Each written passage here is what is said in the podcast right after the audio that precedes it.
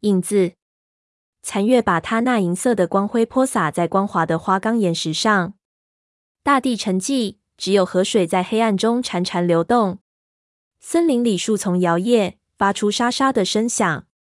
突然，黑暗中出现一阵骚动，四面八方涌现出无数柔韧的黑影，神不知鬼不觉地爬到散落四处的石头上，利爪出鞘，在月光下闪闪发光，琥珀般的眼睛飘忽闪烁。射出警觉的目光，似乎在一个无声的示意之下，这些黑影向对方猛然扑过去。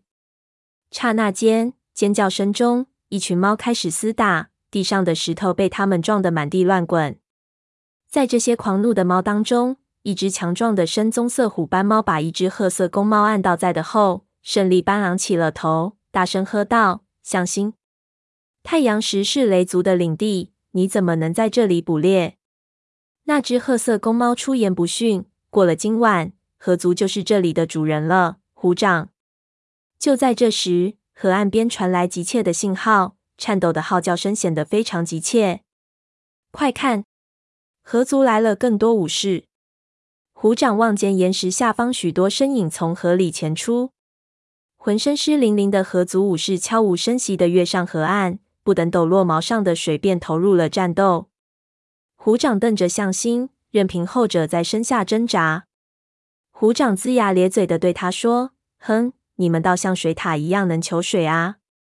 可那又怎样？你们照样抢不去太阳石这片领地。”混战中，一只雷祖母猫发出了凄厉的尖叫。只见它被一只身体瘦长的河族虎斑猫掀翻在地，对方压在它的肚皮上，用还在滴水的爪子刺向它的脖子。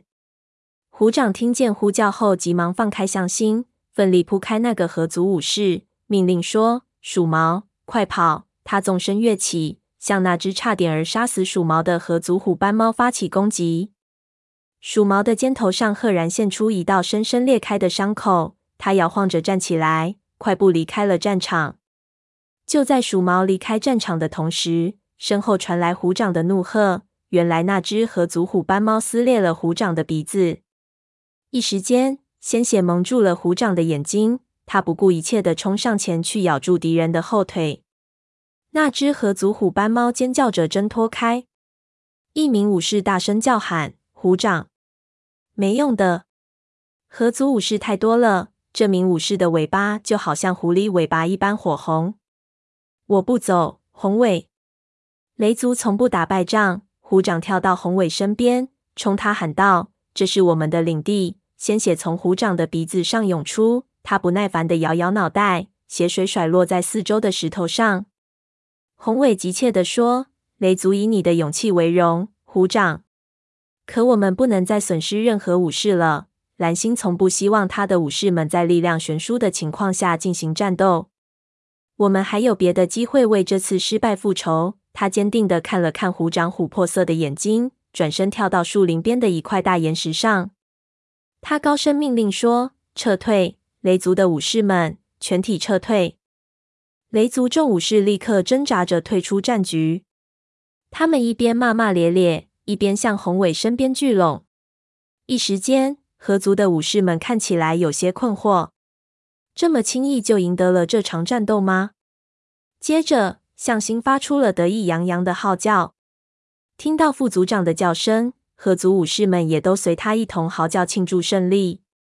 宏伟俯视着他的武士们，晃动了一下尾巴，发出示意。雷族的猫们冲下太阳石，消失在树林里。虎掌落在队伍末尾，他犹犹豫豫地走到树林边，回望着血淋淋的战场，一脸阴郁，眼睛里闪着怒火。然后他跳入树丛，尾随他的族群而去。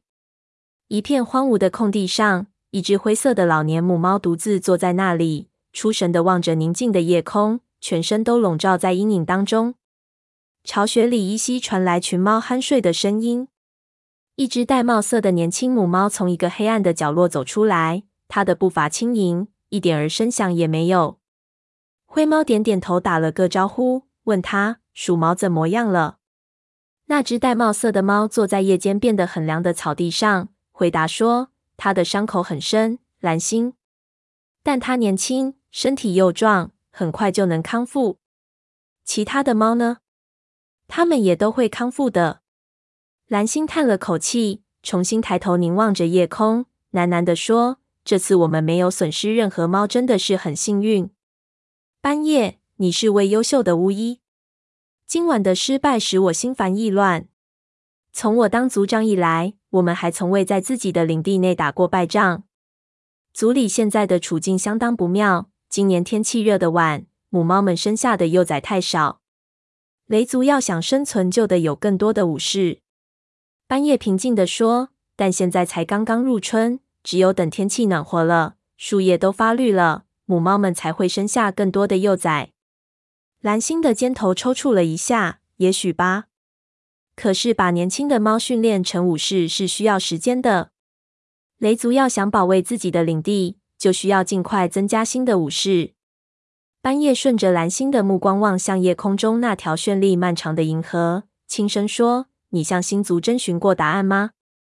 蓝星说：“每当这种时候，我们都需要武士的前辈们为我们指点迷津。”星族对你说过什么吗？不久前说过。蓝星。突然，一颗流星划过树梢，斑叶的尾巴抽动了一下，脊背上的毛竖立了起来。斑叶继续凝望天空。蓝星则竖起耳朵，一声不吭。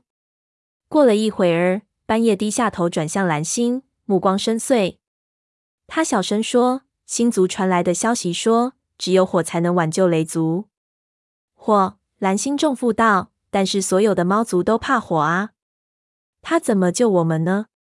斑叶摇摇头说：“我不知道，星族就是这么说的。”蓝星注视着斑叶说：“你以前从没有出过错。”如果星族是这么说的，那肯定不会错。火将会挽救我们的族群。